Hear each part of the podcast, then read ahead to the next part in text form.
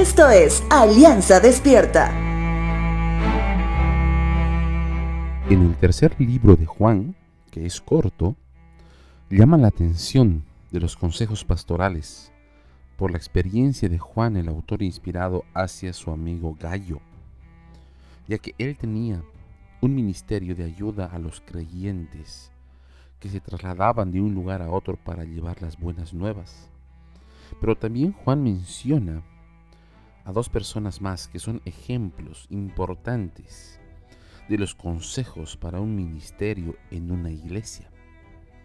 Juan habla en primer lugar de Diótrefes, un hermano en el Señor que era parte del liderazgo clave de la iglesia, pero que su liderazgo era complicado, o como diría un joven hoy por hoy, aplicaba un liderazgo tóxico, ya que si bien le gustaba ser parte del liderazgo, era muy poco flexible con la forma como se llevaba a cabo el ministerio de ayuda a los creyentes viajeros, hasta el punto que no solo negaba la ayuda, sino que incentivaba a otros a adoptar su misma posición.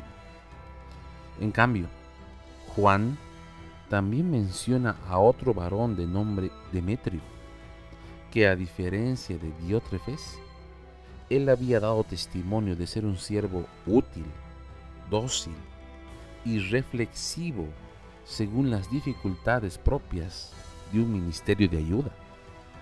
Es por eso que en medio de los dos ejemplos, Juan emite el siguiente consejo. Verso 16. Querido amigo, no te dejes influir por ese mal ejemplo. Imita solamente lo bueno. Recuerda que los que hacen lo bueno demuestran que son hijos de Dios. Y los que hacen lo malo demuestran que no conocen a Dios. Si tenemos la intención de imitar un comportamiento, busca a un Demetrio, donde sin duda encontrarás el espíritu genuino de servicio. Eso quiere decir, mientras más servicio, hay más autoridad.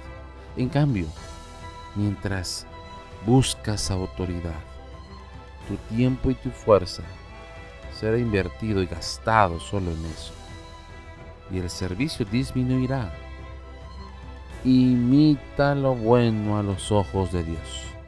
Y Él bendecirá tu vida.